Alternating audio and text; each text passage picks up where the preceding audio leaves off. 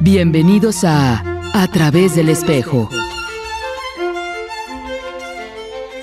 El espacio donde convergen el pasado y el presente. Conduce Marcos Rayas.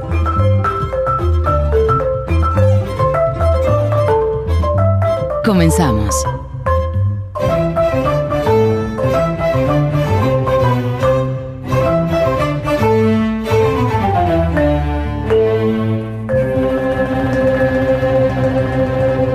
Días, damas y caballeros, y sean bienvenidos a A través del espejo. Este es su programa favorito de música contemporánea. Mi nombre es Marcos Rayas y los estaré acompañando durante esta próxima hora de música contemporánea. Muchas gracias a las personas que nos escuchan en Guadalajara a través del 96.3 de FM, Puerto Vallarta a través del 91.9 de FM y Ciudad Guzmán a través del 107.1 de FM. El día de hoy les traigo un pequeño pero muy interesante recorrido histórico sobre tres de mis compositoras favoritas del siglo XX. Que bueno, tendré que empezar a este, repensar el abarcar cada vez más contenido del siglo XXI porque vamos avanzando y pues obviamente compositores siguen apareciendo. Pero el día de hoy vamos a empezar este recorrido con Ethel Smith. Ethel Smith es una compositora británica que, dicho sea de paso, fuera de la multimedia, luego los británicos han sido como que un poquito dejados de lado a nivel histórico este, en el mundo de la composición académica.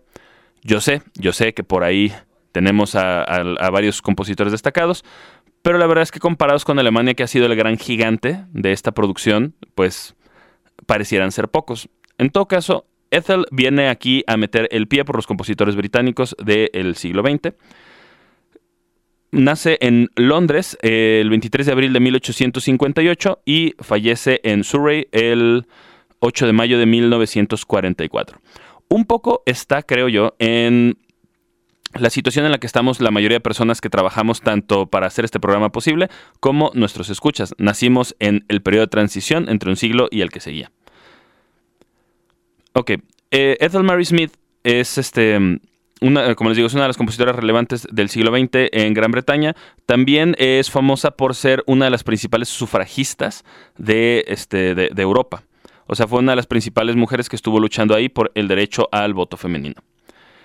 Estudia en Leipzig, Alemania. Es alumna de Heinrich von Herzenberg. Estoy convencido que estoy pronunciando eso mal, pero pues bueno. Y también es alumna de Geistinger. Sí, los trabajos que hizo eh, a, a lo largo de su producción incluyen todo. Sinfonías, trabajo coral, música de cámara, óperas, conciertos, música solista, etc. Y cabe destacar sobre todo sus óperas, la más famosa siendo The Wreckers, que sería algo así como los rompedores. Eh, The Wreckers es una jerga que se utiliza para hablar de la demolición ah, en, en términos de la construcción. ¿sí? Y su, otra de sus obras muy galardonadas fue Fet Galant. Ambas tuvieron muchísimo éxito y fueron reconocidas por otros compositores como Tchaikovsky, Brahms o Borjak, que son tres nombres gigantescos de los finales del movimiento romántico. Ya para 1903 es la primera mujer en conseguir que una de sus obras sea presentada en la Metropolitan Opera House de Nueva York. Su padre, que era militar, no estaba de acuerdo con que ella estudiase en el extranjero. Recordamos, estudia en Leipzig, Alemania. Pero esto fue posible gracias a que Alexander Ewig, que era un oficial de la Army Service Corps, o sea, él era un, un oficial del cuerpo de servicios de la Armada, quien, por cierto, fue su primer maestro de composición. Él era una de las personas que apoyó esta iniciativa y bueno, ya su padre cuando ve que otro militar está también este, de acuerdo con que ella vaya a Alemania, que recordemos que las relaciones entre Alemania y Gran Bretaña fueron, por decirlo menos, complicadas, pues ya entonces él se anima y dice, ok, sale, pues vas para Leipzig. Que además, digo, no, no podemos exentar la relevancia de, la, de, las dos grandes guerras en la relación de estos dos, pero Leipzig tiene una peculiaridad. Leipzig como ciudad que es en donde, en, donde ella al final estudia, es la única ciudad de Alemania que no participó de la guerra. Fue una suerte de lugar de protesta en contra del mismo imperio nazi. ¿Y por qué lo sabemos? Fue la única ciudad que no mandó este, reclutados para las tropas del ejército, que no tuvo administración de campos de concentración y que no tuvo tampoco ningún puesto militar. Fue la única ciudad que resistió de manera interna a la guerra. Es por lo menos curioso el cómo esta es la, la ciudad que, a la que termina yendo ella a estudiar. Por demás, también existe la, voy a decir, leyenda negra, de al terminar la guerra, en un desfile triunfal de los aliados, estos se deciden, ojo, ya terminada la guerra, los aliados deciden hacer en, su desfile un bombardeo a la única ciudad que se resistió a formar parte de la guerra adentro de la Alemania. Entonces, bueno, pequeños datos históricos que creo que valen la pena para tener en cuenta en, eh, cuál es el lugar en el que se están forjando estos nuevos compositores del siglo XX. Entonces, bueno, esta es una pequeña mirada a la, primera parte de la formación de Ethel Smith. Pero voy a hablar de ella y de, sus obras que son los tríos para piano. ¿sí? Específicamente voy a tratar el trío para piano, violín y violonchelo. Cualquiera de nuestros radioescuchas más asidos podría decir, Marcos, esos son todos los tríos para piano. No exactamente. Los tríos para piano se consolidan en este formato hasta ya bien entrado el siglo XX. Hasta antes de todos los tríos para piano, las partes agudas eran intercambiables entre oboe, flauta y violín, y las partes graves eran intercambiables entre este, fagot y violonchelo. Si ustedes agarran los tríos de Mozart, van a encontrar que dice violino y entre paréntesis viene flauta y oboe. Entonces, pues por esta razón me llama Ethel Smith, porque ya es de las que ayuda a que se consolide también el formato. Y su escritura, si bien es postromántica, ya empieza a tomar elementos del siglo XX para la transgresión de la forma y de la armonía. Además de que ustedes, si ya tienen un rato escuchando el programa, saben que soy un eterno enamorado del formato de trío para piano. Entonces vamos a escuchar el primer y el segundo movimiento del trío para piano de Ethel Smith, que lo interpreta el trío Chagall.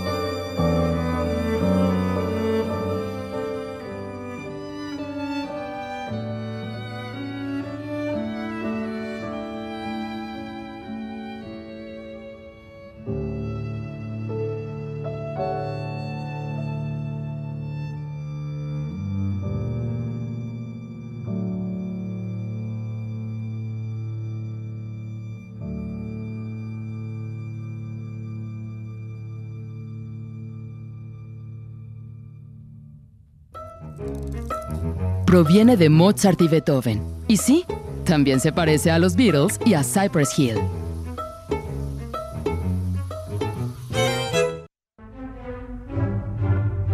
Es la música sin ataduras que suena en Más allá de la cámara. Volvemos.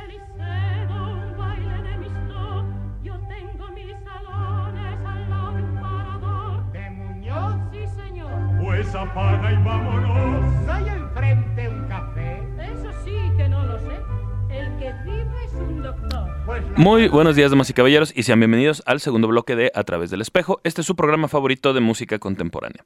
Yo soy Marcos Rayas y el día de hoy les estoy platicando sobre tres de mis compositoras favoritas del siglo XX. Gracias a las personas que nos escuchan en Guadalajara a través del 96.3 de FM, en Puerto Vallarta a través del 91.9 de FM y en Ciudad Guzmán a través del 107.1 de FM. Ok, si por alguna razón se perdieron la primera mitad de este programa, estábamos hablando de Ethel Smith y un poco su carrera como compositora, donde es que estudia, la ciudad de Leipzig, en donde ella termina su- sus estudios musicales, y escuchamos los primeros dos movimientos de uno de sus tríos para piano. La segunda mujer que escucharemos el día de hoy es Ruth Crawford Seeger. Eh, Ruth Crawford Seeger era eh, compositora estadounidense, perdón, eh, era una compositora británica, nace en East Liverpool en 1901 y fallece en Maryland, ya Estados Unidos, el 18 de noviembre de 1953. No nos duró tanto tiempo, pues, o sea, su vida fue relativamente breve, pero no por eso fue menos prolífica. Fue compositora y etnomusicóloga. Dentro de sus diferentes obras que podemos escuchar, están, o sea, se, encuentra también todo el repertorio completo de sonatas, sinfonías, conciertos, un larguísimo etcétera. Lo que resulta muy interesante de ella es que agrega a este lenguaje musical todas sus influencias como etnomusicóloga. ¿A esto qué se refiere? Que- y a lo mejor valdría la pena empezar por esto. ¿Qué es un etnomusicólogo? Ok. Existe esta disciplina dentro de la música que es la musicología. Son las personas que se encargan de analizar la música que se produce también dentro de su contexto cultural e histórico. De repente tenemos dudas como, oye, el libro, el cuaderno de Ana Magdalena Bach, un cuaderno que famosamente de composiciones que hizo Johann Sebastian Bach para su esposa Ana Magdalena. Ah, bueno, pues queremos saber los pormenores de estas piezas. ¿Quién se va a encargar de analizar esos pormenores? Muy seguramente va a ser un musicólogo que va a hacer el trabajo de investigar cuáles piezas se compusieron primero, hacer un index sobre este, la- a lo mejor la dificultad de las piezas, si son piezas originales de Bach o no. ¿Por qué? Porque Bach hacía lo que han hecho los compositores desde siempre, tomar melodías populares y adaptarlas para piano. Bueno, en el caso del para chémbalo. Entonces, esto es un musicólogo. Un etnomusicólogo hace esto con la música típica de su del lugar en el que él vive. Famosamente, Bela Bartok es el primer etnomusicólogo de todos, que lo que hace es ir por ahí escuchando los folclores húngaros, este, grabándolos en los primeros rollos de cera que se utilizaban en esta grabación súper primitiva de finales del siglo XIX, principios del XX. Y Ruth Crawford hace lo mismo. Está, viaja por todo Estados Unidos y va recuperando las canciones, lo que le llaman folk songs, que su traducción al español sería algo así como canciones de la gente del pueblo. Y lo que hace es tomar estos cantos populares y empezar a incorporarlos en medio de, de su música. También su estilo musical lo catalogan como, comillas, comillas, ultramoderno. ¿Por qué las comillas? Eh, realmente el modernismo es una parte de las vanguardias, pero a lo que se referían estas primeras revisiones que hacen, por, ejemplo, el, el Chicago Post, cuando estrena sus preludios para piano en 1924, pone de manifiesto este término, ¿no? Ultramodern Preludes, ¿no? que se traduciría como preludios ultramodernos. Este, ¿A qué se refería? A que ella estaba utilizando todas estas técnicas de la vanguardia para estar creando todo este tipo de música nueva. Consideremos que hay un periodo de la historia en donde la compositora anterior que estábamos revisando, que es Ethel Smith, se traslapa junto con, junto con Ruth. Entonces, Ethel ya era una compositora bastante, bastante, con bastante nombre para cuando estos preludios empiezan a nacer. Entonces podemos ir viendo cómo la música, digamos ya consolidada de esa época, todavía guardaba estos tintes románticos, pero esta música ya empieza a parecerse mucho más a lo que vamos a conocer el resto del siglo XX como parte de las vanguardias. Ok, como, les decía, Ethel tiene todo un, este, un, catálogo bastante, bastante vasto de, todas estas piezas como clásicas. Ya tiene este sonido ultramoderno. Lo hereda al haber sido alumna de Bela Bartok, Arnold Schoenberg y Alban Berg, tres compositores de los que hemos hablado ampliamente en este programa y que son partes de, los pilares imperdibles de la música del siglo XX. Entonces, bueno, ¿qué vamos a escuchar? Vamos a escuchar el cuarteto de cuerdas de 1931 de Ruth Crawford Seeger. ¿Por qué los cuartetos de cuerdas? Los cuartetos de cuerdas los tenemos en lo muy alto de la música académica. Tienen una estima increíble. Porque es un formato tremendamente retador.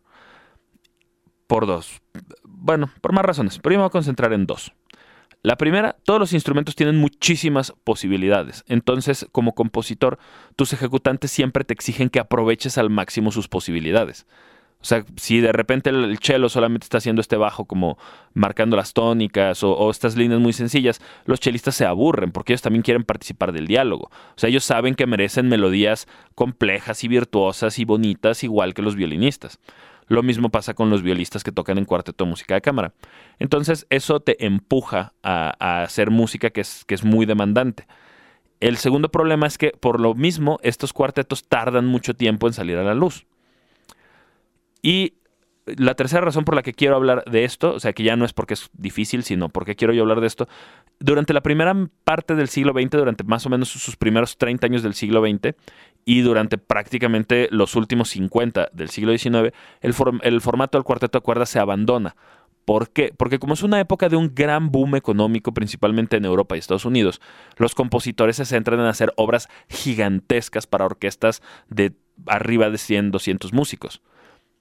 ¿Por qué? Porque pues la música al final siempre tiene un, guarda una relación con este, el gobierno que la propone. Si estás en un país en el que tienes los medios para mantener orquestas, este, estas macroorquestas de 200 personas, quieres que los compositores las aprovechen. ¿Por qué? Porque pues de todos modos ya están en nómina. Entonces, el formato del cuarteto de cuerdas, al ser un formato relativamente austero porque solo ocupa cuatro personas, pues no se ve de alguna manera como tan popular no es sino por Bela Bartok que empieza a regresar al cuarteto de cuerdas que otra larga serie de compositores los voltean a ver y los retoman. Dentro de ellas su alumna Ruth Crawford Seeger. Entonces vamos a escuchar los primeros dos movimientos del cuarteto de cuerdas de 1931.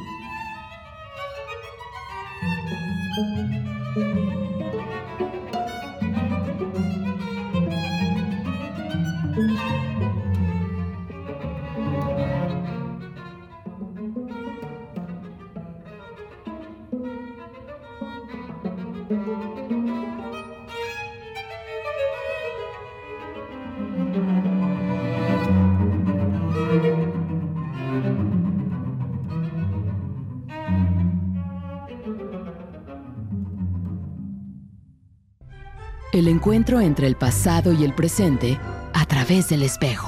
Continuamos.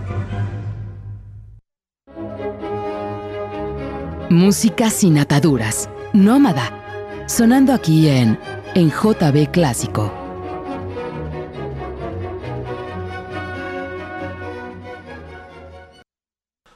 Buenos días, damas y caballeros, y sean bienvenidos a A través del espejo. Este es su programa favorito de música contemporánea. Yo soy Marcos Rayas y los acompaño ya en este último cachito que nos queda de música contemporánea. El día de hoy hemos estado revisando compositoras que encuentro terriblemente relevantes para el siglo XX. Hablamos primero de Ethel Smith, quien se encuentra en un periodo de transición, digamos, entre el, entre el periodo post-romántico y ya las vanguardias del siglo XX. Hablamos de Ruth Crawford, que ella ya está bien entrada en el siglo XX, este, ya alumna de compositores como, como Bela Bartok y, Arnold Schoenberg, y que ya tiene técnicas muchísimo más este, incendiarias, por decirlo de alguna manera. Entonces, quisiera que diéramos un saltito, y vaya que por saltito me va a aventar como 30 años, para que vayamos a dar con Jocelyn Puck. Ok, Jocelyn Puck es una... Eh, pues lo voy a expresar como que es una, artista multimedia. ¿A qué me refiero con esto? Ha hecho muchísima música para televisión, música para este para cine, a lo mejor un poco menos, música para danza y música para teatro. De alguna forma podríamos decir música programática, pero yo sostengo que la multimedia es el gran bastión del siglo XX para la música clásica.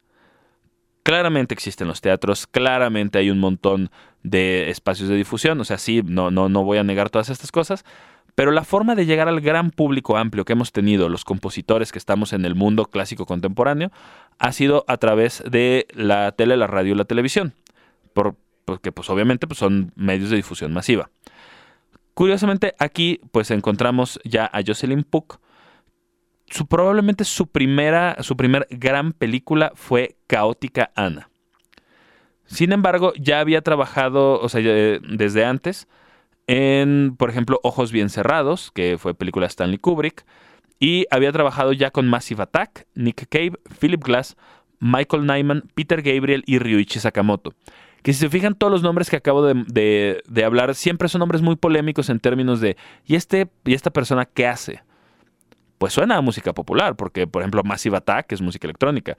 Pues sí, pero dentro de la música electrónica está dentro del espectro más académico de la música electrónica. o Ryuichi Sakamoto, bueno, pues sí, es un compositor clásico, pero también forma parte de una banda de synth pop durante los ochentas. Y también hace cosas con eh, ruidismo y también hace cosas con hip hop. Entonces, todos estos son personajes que ya nos revelan cuál es el andar profesional de Jocelyn Puck que es estar caminando en la raya entre que no sabes qué es, hace un poco de todo, es de muy difícil categorización, pero lo más importante es música, es música increíble, es música genial de verdad. Entonces vamos a escuchar de Jocelyn Puck Hell, Fire and Damnation.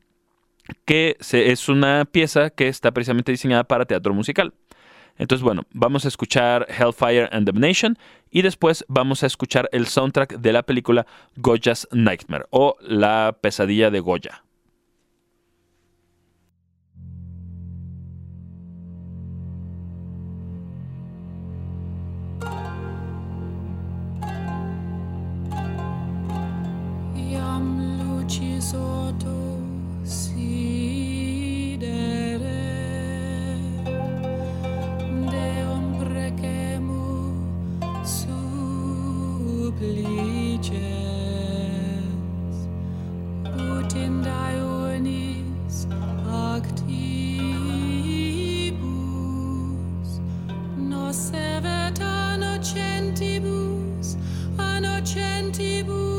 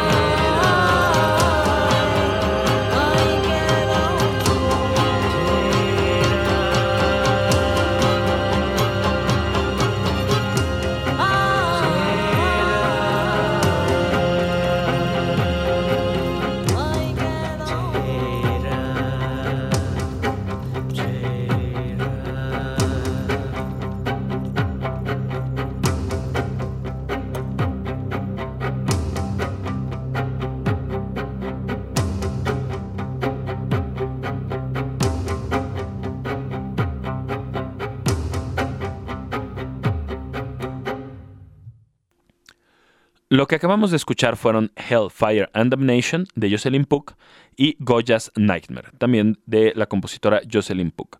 Muchas gracias por habernos estado escuchando. Espero que hayan disfrutado de este programa tanto como yo de seleccionar la música.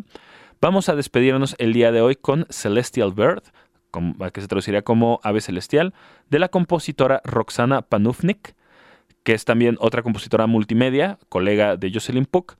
Yo fui Marcos Rayas y nos estaremos escuchando la semana que viene. Muchas gracias.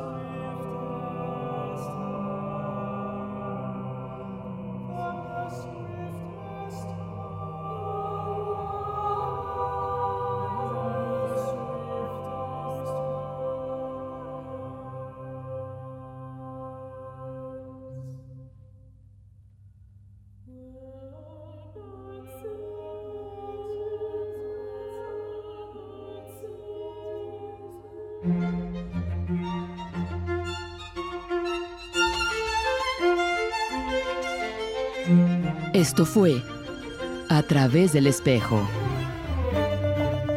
De lo clásico a lo alternativo, más allá de la cámara. Un viaje del pasado al presente. Te esperamos el próximo viernes a las 5 de la tarde en JB Clásico, en el 96.3 FM de Jalisco Radio